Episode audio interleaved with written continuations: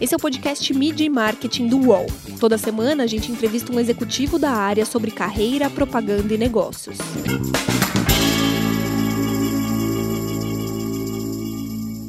Chegaremos no momento que a gente não vai ter mais dinheiro vivo circulando nas ruas? Como é ter um slogan que todo mundo conhece? Isso não tem preço? E a tecnologia, ela invadiu o marketing e acabou com a graça da publicidade? Meu nome é Renato Pesotti e essa semana a gente recebe a Sara Butwitz, que é VP de Marketing e Comunicação da Mastercard Brasil. Tudo bem, Sara? Prazer contar contigo. Oi, Renato, tudo ótimo. E você? Que bom ter esse bate-papo com você. Prazer é todo meu. Vamos começar falando um pouco de pandemia, né? O isolamento social fez o e-commerce disparar, além de aumentar o conhecimento sobre as novas formas de pagamento sem contato. A gente já tem uma ideia de quanto esses novos formatos cresceram esse ano? E você acha que em breve a gente não vai ter mais dinheiro vivo circulando na rua? Renato, o nosso objetivo é não ter mais dinheiro circulando pelas ruas, tá? É, essa é a nossa missão, um mundo sem dinheiro, porque isso quer dizer um mundo com pagamentos digitalizados, né? Que só traz ganhos para a população, né? A digitalização dos meios de pagamento, ela consegue, ela, ela formaliza o pagamento, então ela tem traqueamento, ela é mais segura, mais rápida. Então, eu espero que sim, no futuro não tenhamos mais dinheiro em circulação. Falando do e-commerce, é, sem dúvida a pandemia acelerou muito o e-commerce. Né? A gente tem alguns dados de pesquisas que super interessante. 7% das pessoas que responderam à pesquisa disseram que usaram pela primeira vez o e-commerce durante a pandemia. Então, esse é um número bastante relevante. E 46% dos respondentes aumentaram o volume de compras online.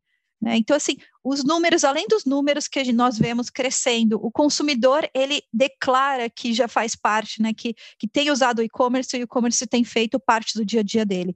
E, obviamente, né, a gente tem um, um mercado bastante desenvolvido aqui no Brasil. Então, um e-commerce com grandes varejistas, né, com, com grandes players, um e-commerce seguro, um e-commerce rápido, um e-commerce confiável. Isso também é muito importante para o crescimento do ecossistema. Dentro desse contexto, que é um contexto triste, né, do que está acontecendo na humanidade, é, a gente teve algumas adoções de algumas tecnologias e uma delas foi o pagamento por aproximação. Né? Por muitos fatores, o maior deles é pela, pela higiene, né? Você não precisa tocar na maquininha, você não precisa, ninguém precisa segurar o seu cartão. Então, realmente, os pagamentos por aproximações também, por aproximação também cresceu muito, muito mesmo esse ano. É interessante, né, que assim, 75% das pessoas que começaram a usar pagamento por aproximação por causa da pandemia já declararam nas nossas pesquisas que vão continuar usando, mesmo sem as restrições sanitárias. O que isso quer dizer? Que é uma tecnologia que faz sentido. Né? O brasileiro ele adota tudo muito rápido, ele adota as tecnologias rápido. Quando a gente for pensa em redes sociais, né? Facebook, Instagram, é, mesmo WhatsApp, o Brasil está sempre nos, nos principais países. Né? Por quê? Porque são tecnologias que fazem sentido. O mesmo com pagamento por aproximação. Então, o brasileiro adotou sim. Né? Outros dados importantes para te falar. 11% de, dos consumidores pediram para os seus bancos para trocar seus cartões normais para cartão por aproximação. Tá? 35% que já usava falou que vai aumentar o uso. Então, nós temos uma série de estatísticas que comprovam, que corroboram que pagamento por aproximação veio para ficar. E uma outra que eu adoro, é, e aí quando a gente fala realmente de mudança de hábito de pandemia, é que em janeiro, a gente, agora em setembro, desculpa, nós tivemos a Mastercard 31 milhões de transações por aproximação. Tá? Isso quer dizer um crescimento de 105% em relação a janeiro. Tá? Ou seja, o pagamento de aproximação ele já acontecia desde, né, principalmente desde o ano passado, foi quando ele começou. Ele tinha uma taxa de crescimento alta, mas agora na pandemia realmente ele, ele cresceu muito mais aceleradamente e veio para ficar. Tá? Então são duas coisas importantes no nosso sistema de pagamentos para acabar com dinheiro: compras online e pagamentos por aproximação.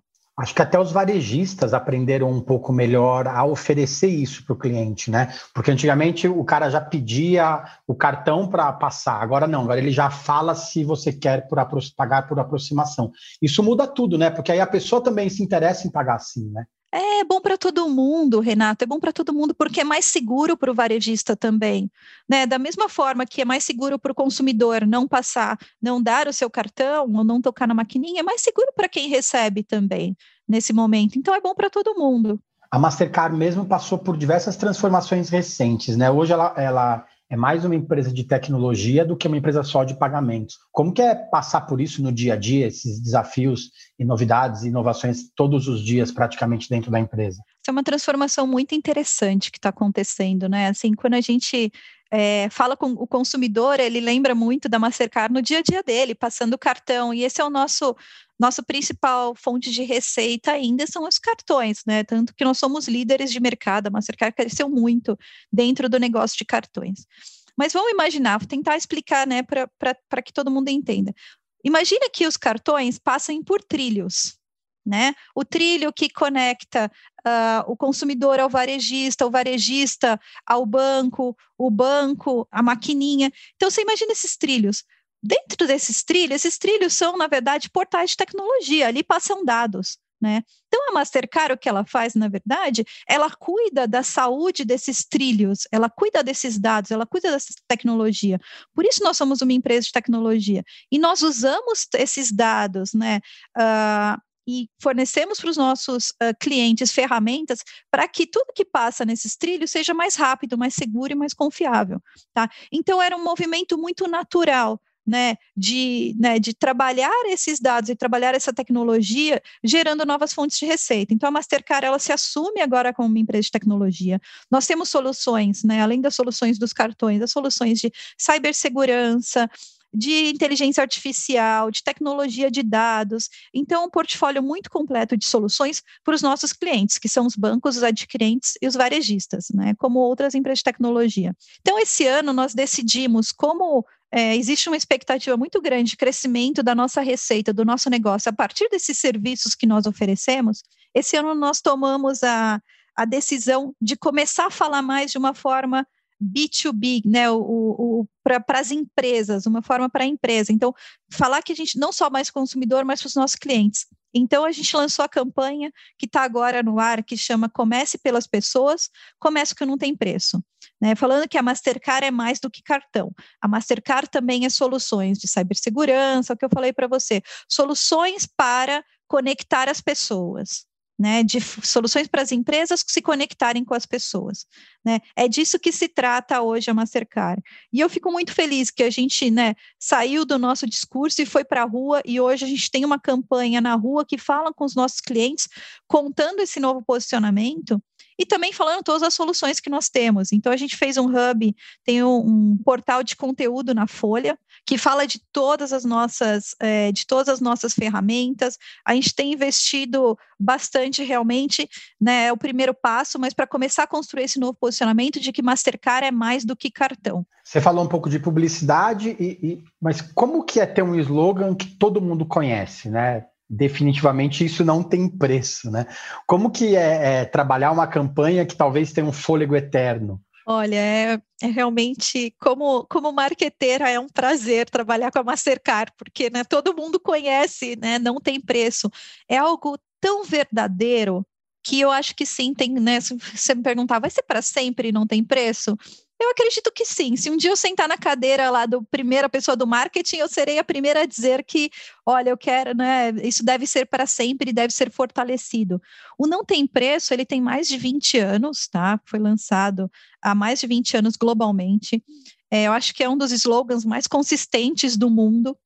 E o mais legal, Renato, é que ele é, é perene porque o não tem preço ele evoluiu com o tempo. Há 20 anos atrás, nós falávamos muito de transações, né? Assim, por exemplo, preço, preço, preço não tem preço. Então, é, comprar um ticket para assistir o meu Corinthians, 100 reais. Uh, estar com o meu filho nesse momento não tem preço. Né? Então era muito transacional, fazia sentido para aquele momento. Depois nós evoluímos para experiências. Então, viver uma experiência não tem preço. Né? Então a Mastercard começou a falar sobre experiência de marca mais de 10 anos atrás. E agora, em 2018, nós evoluímos para comece o que não tem preço. O que é o comércio que não tem preço? É colocar o consumidor, né, empoderar o consumidor e assumir que o que não tem preço para mim é diferente do que não tem preço para você. E a Mastercard ela é uma ferramenta, ela te ajuda a você buscar o que não tem preço, que pode ser algo muito simples, como ligar para sua mãe, ou mudar o mundo. Né? Então, sim, é um slogan maravilhoso, é, que é reconhecido globalmente, que é forte, é potente e que tem evoluído. E eu acho que por isso é tão, por isso que ele conseguiu ser perene, porque ele evolui junto com o consumidor, a marca evolui junto com o consumidor. Eu queria que você falasse um pouco também da mudança, dessa mudança recente da marca, né? Que mudaram o logo, ela se tornou mais sonora, hum, até um pouco na esteira do crescimento do uso do áudio, dos nossos podcasts, inclusive. Ela, esse áudio ele tende a ser a principal forma de interação das pessoas com esses novos aparelhos tecnológicos. Quando a gente vai fazer um pagamento por aproximação, a gente vê que paga em vez de a gente ver que pagou, a gente vai ouvir. A ideia é mais ou menos essa? É isso aí, Renato. O áudio ele é muito importante né, nesse mundo digital. É por isso que nós fizemos o lançamento da nossa marca sonora. Mas a marca sonora ela é só um pedaço né, de toda uma estratégia de marca para atingir todos os sentidos da marca, tá? Essa estratégia ela começou quando nós mudamos em 2017 o nosso logo para nós tiramos o escrito Mastercard. Né? Então, a, a, marca símbolo hoje, ela, elas são só as duas bolinhas. 80% das pessoas no mundo reconheciam só as duas bolinhas sem o escrito. Então, foi um movimento natural tirar o escrito, porque fica muito mais simples. Se você pensar na Apple, Nike, tem uma série de marcas, né? O M do McDonald's são facilmente reconhecíveis e as bolinhas da massa, os círculos da Mastercard também. Então, o primeiro, né, o primeiro passo para a digitalização foi simplificar a logomarca, tirando o escrito né? Porque quando ele está ali pequenininho, ajuda, né? Quanto mais simples, melhor o reconhecimento. O segundo passo foi introduzir a marca sonora, e que ela é realmente é, um selo de confiança. A ideia é exatamente essa que você falou. Né, quando a pessoa não está vendo no mundo digital, você não tira o seu cartão, ele já está lá cadastrado. Mas toda vez que você passa o seu cartão, de alguma forma você se sente confiante, né? Eu estou passando meu Mastercard, eu sei que vai ser rápido, que vai ser seguro e que tem, tem uma série de tecnologia por trás disso. Mas no mundo digital, eu não estou vendo, eu não estou segurando meu cartão. Então, a, a, marca sonora, ela faz esse papel. Ele é um selo de confiança uh, ah, para cada uma das transações. E aí, agora a gente né, começa já temos a marca visual, temos a marca sonora, e aí a gente começa a viajar, né? Assim, qual que é o sabor da Mastercard, né? Quais são esses outros sentidos? Qual é a textura? Qual é o cheiro? É, e a gente está nesse momento realmente de trabalhar todos os sentidos. Foi lançado aqui no Brasil, não foi, não lançaram, mas é, fora do Brasil lançaram um macarrão. Sabe aquele docinho é, francês? Lançaram um macarrão com sabores da Mastercard. Então a gente já conseguiu chegar num sabor de Mastercard. E assim vai, né? O que é importante é, é que a gente, de novo, continue evoluindo com a marca junto com o consumidor, e nesse caso, estar 100% preparado para esse mundo digital dos podcasts, uh, da marca sonora, do, né, do, do, comando de voz. Né? Vamos pensar, ah, um ano atrás, dois anos atrás, né, se a gente for pensar no WhatsApp, hoje qual percentual? O percentual de, de transmissão via voz é muito maior do que o escrito. Quando a gente pensava nisso, não pensava, né? Então, assim, o comando de voz já é uma realidade e a marca precisa se adaptar. E um, um, né, um, eu gosto muito, tenho muito orgulho de dizer que essa estratégia ela foi, faz muito sentido é, para a nossa marca. A gente foi reconhecida agora em 2020 com a melhor marca de áudio pela AMP, né, que é uma instituição global ano passado, se eu não me engano, foi o McDonald's. Então, assim, a gente está junto com, com marcas que constroem sons há muito tempo. Então, a gente tem muito orgulho de dizer que a estratégia fez muito sentido. Você falou um pouco de ter texturas, né? A gente imaginava que em breve marcas teriam cheiro. Algumas marcas já têm cheiro, né? A gente sente o cheiro da Havaianas, né? Mas a gente não sabia que seria tão rápido, né? Que as marcas entrariam nesse mundo e como mais uma inovação que foi acelerada pela pandemia, isso talvez já, já, esteja, no, já esteja no pipeline das marcas, né? ter cheiro, você chegar na, no lugar e já sentir aquela marca presente lá antes que, antes que você mesmo entre no, no estabelecimento, né? É, o trabalhar com sentidos é essencial para o consumidor, né? E tem, tem dois pontos, assim, é, tem uma questão de inclusão também, né? A pessoa que, por exemplo, uma pessoa que tem uma deficiência visual, é, o cheiro faz com que ela tenha uma outra interação com a marca. O, o som também. Então, tem o fator experiencial, mas tem o fator também de inclusão, que é muito importante. Mídia e marketing volta já.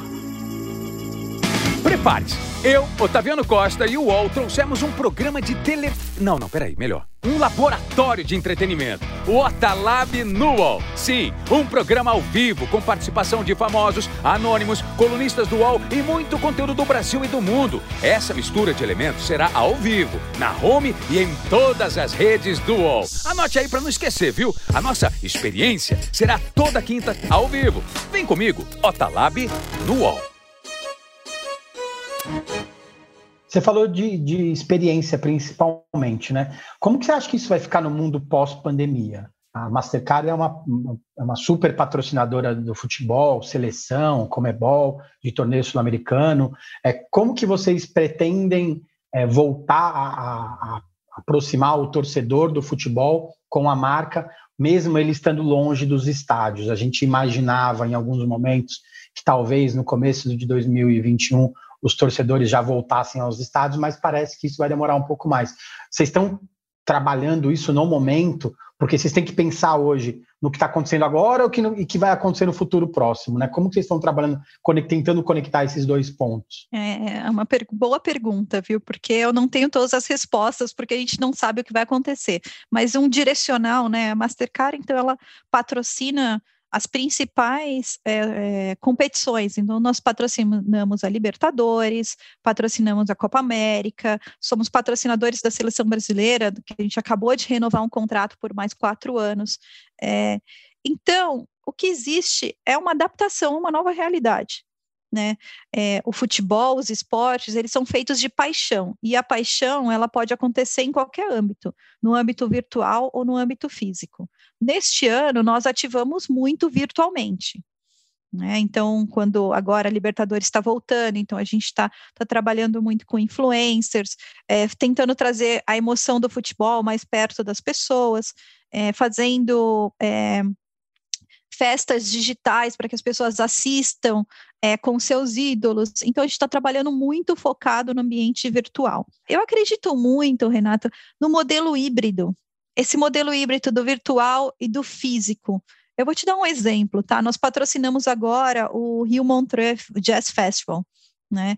Que ele foi feito virtualmente. Ele teve todo, né? Teve toda a construção do evento, tá? Mas ele foi transmitido, né? Ele foi majoritariamente transmitido online, virtualmente.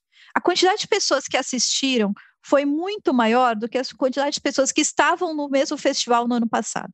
Isso é uma coisa maravilhosa, né? É o brasileiro com, podendo consumir jazz de altíssima qualidade. A gente não pode tirar isso. O que a gente, o que eu acredito que vai acontecer é um modelo híbrido. Então, o festival vai acontecer quando puder é, em físico, mas a gente vai continuar fazendo as transmissões online para que todo mundo tenha acesso. Então, acho que uma coisa né, que aconteceu boa dessa pandemia, apesar de tudo, foi o maior acesso a, esse, a um conteúdo e um conteúdo de qualidade. Então, para os nossos patrocínios, a gente deve continuar virtualmente enquanto né, é possível e depois mudar para o modelo híbrido. Outro patrocínio importante é, é de games, né? Então, que já já está 100% no mundo virtual.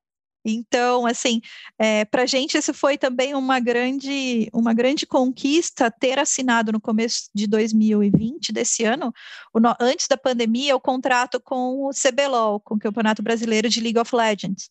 Então, foi um patrocínio muito acertado nesse momento de pandemia. Eles também tiveram que se adaptar, porque as, os jogos eles aconteciam fisicamente em estúdio, né?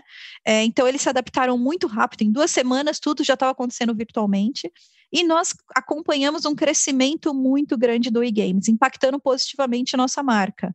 Né? Então, falando de duas grandes paixões, o futebol ele está né, se reconstruindo nesse momento, mas o e-games também ele está ali já anos luz acontecendo, crescendo é, e trazendo cada vez mais gamers para o jogo.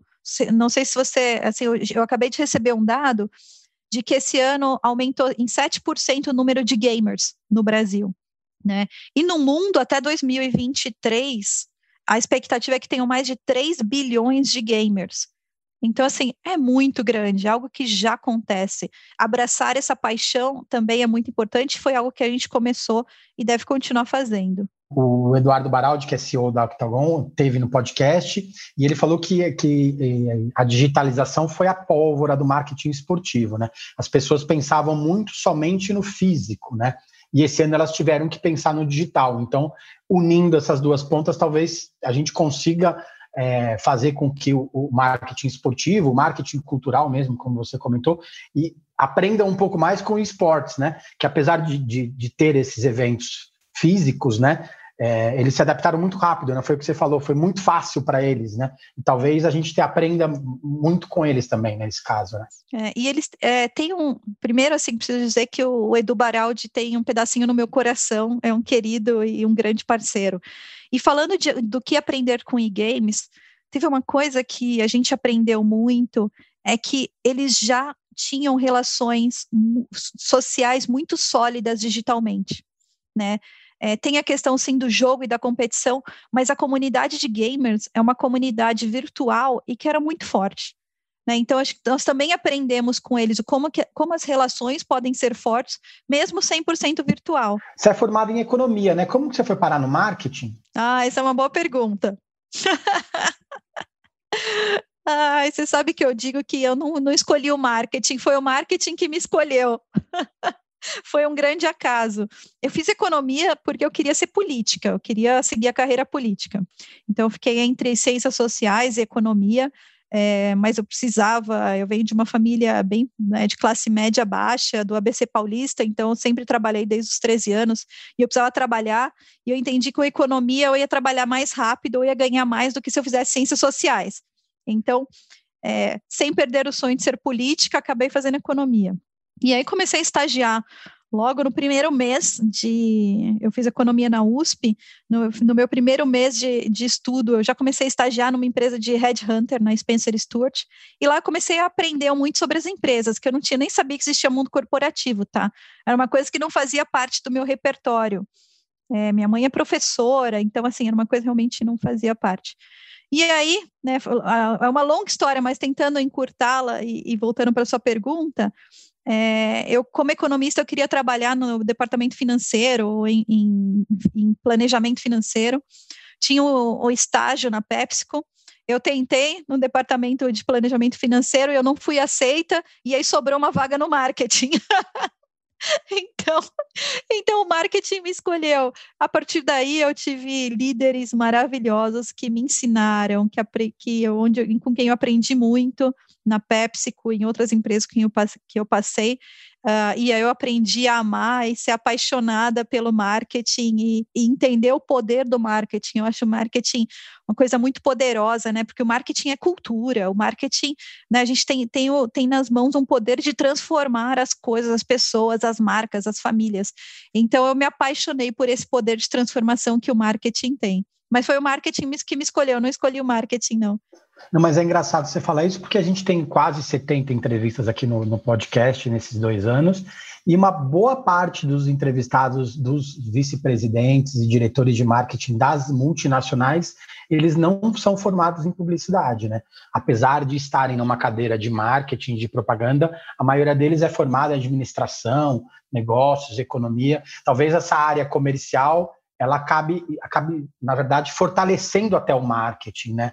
Porque não é uma coisa muito no, no, no má sentido, da, no, no, sentido ruim da palavra, do marqueteiro, né? É uma coisa, se torna uma coisa mais comercial que tem a ver mais com a, a sobrevivência, com os negócios das empresas também, né? É, a economia, ela me trouxe uma, o que talvez um curso de publicidade não traria, que é uma visão mais de negócio, uma visão de, de uma leitura do ambiente macroeconômico, como isso se transforma em estratégia microeconômica. É, tem, um, né, tá, tem também, acho que, muita estatística, então me ajudava muito a analisar a pesquisa. A economia trouxe, me deu alguns, algumas capacidades, né? Que, que realmente talvez a só publicidade não traria, mas aí depois eu corri atrás do que eu não tive de publicidade. Eu fiz algumas especializações também, mas, mas sem dúvida ser economista me ajudou a chegar onde eu estou. Legal você falar sobre isso, porque você trabalhou na PepsiCo, trabalhou na Kraft, foi diretora de marketing da ESPN, e aí foi, foi para a Mastercard. Como foi mudar de um canal de esporte para uma empresa de tecnologia com, de repente, um, um estofo mais voltado para consumo, né? Como que foi essa mudança toda? E que, que, como que você mudou de cadeira, assim, do esporte para a tecnologia? É, sabe que é, é, interessante porque eu acredito que o marketing, é, a ciência do marketing ela mesma, independente da categoria, né? Porque é, o marketing é muito entender a necessidade do consumidor, alinhar com a necessidade do negócio e transformar isso em estratégia, estratégia transformar em ação. Então, esse pensamento é, eu fiz uma forma muito simples, mas assim, esse pensamento de consumidor e, e, e negócio para ação, ele, ele é comum em qualquer lugar, sendo na PepsiCo, na Kraft, é, na, na ESPN ou na Mastercard. Né? Então, o, o que eu sou especialista é, é, em ler, ler esses, ler esses, esses ambientes, ler o consumidor e ler o negócio. E aí, é, para cada empresa, você precisa entender qual é o negócio. Então, essa transição Obviamente foi uma transição complexa, né? Porque eu tive que, que investir muito tempo aprendendo sobre tecnologia, aprendendo sobre os nossos produtos, aprendendo sobre as novas formas de se comunicar. E mesmo, né? Porque né, a Mastercard ela tem a parte de consumidor, mas também tem a parte cliente. Né? Hoje eu lidero é, consumidor, cliente e, e toda a parte de relações públicas e comunicação, então eu tenho essa visão mais integrada do marketing, eu sou responsável pela visão integrada. Então, sim, foi um, foi um grande desafio. Mas, por outro lado, essa experiência em esportes me ajudou muito em duas coisas. Assim, a Mastercard ela tem, os, os uh, tem patrocínio como coração da nossa estratégia. Então, conhecer de esporte me ajudou muito a trabalhar os patrocínios que a gente já tinha. Né? Uma outra coisa é que a ESPN é uma empresa de esporte, mas também é uma empresa de mídia. Então, ter o conhecimento desse outro lado da casa também me ajuda muito no dia a dia. Hoje eu sou uma negociadora muito mais dura com os meus parceiros de mídia, porque eu sei o que está por trás. Né? Então, me ajudou muito a, a, fazer essa transição. E aí, Renato, é assim, é, é uma, uma questão de estudar, de batalhar, de se esforçar e aprender o um negócio, porque a essência do marketing, de alguma forma, a gente já tem. Esse ano você foi escolhida, foi homenageada pelo Woman to Watch, que é uma da, um dos maiores prêmios que são entregues a mulheres, né, da comunicação e do marketing. Quem te inspira para você sair de casa, para você trabalhar, para você ser melhor a cada dia? Olha, as mulheres que me inspiram principalmente são aquelas que fizeram uma grande diferença na minha trajetória. São mulheres reais, trabalhadoras, batalhadoras, como a minha mãe, a minha avó, é, pessoas que tiveram que todos os dias ralar e fazer acontecer para eu estar aqui. Então, elas duas. Quando eu penso no, nas mulheres hoje do marketing, o corporativo, tem tanto nome que seria até difícil falar alguém. Mas se eu tiver que escolher uma pessoa, eu vou falar de uma pessoa que me inspirou muito no meu começo de carreira. E hoje, para mim, é quase um sonho poder estar junto com ela como uma Women to Watch. Ela participou do podcast, que é a Andrea Álvares, da Natura ela, sem dúvida, foi uma das pessoas que mais me influenciaram na minha carreira, é, desde o início, ela era minha referência de líder feminina forte, é, transformadora. É, então, se eu tiver que escolher um nome, é muito difícil, tá? Eu peço desculpa a todas as outras mulheres que me inspiram todos os dias. Mas é, hoje, no mundo corporativo, se eu for, tiver que pensar num nome, é Andréia. Sara, obrigada pelo tempo, tá? Boa sorte aí, bom ano de 2021, que você, é, que, que a empresa consiga continuar crescendo, né? Ah, eu que te agradeço, Renato. Foi um excelente bate-papo. Fico à sua disposição. É um prazer estar aqui com você nesse podcast da UOL, uh, do UOL que passaram tantas pessoas que eu admiro e você também admiro muito seu trabalho. Obrigada. Legal, obrigado. Valeu, gente. Semana que vem tem mais. Os podcasts do UOL estão disponíveis em todas as plataformas. Você pode ver uma lista com esses programas em wall.com.br/podcasts. Media Marketing tem reportagem e entrevista de Renato Pesotti, edição de áudio de João Pedro Pinheiro, produção de Laura Capanema e coordenação de Juliana Carpanês.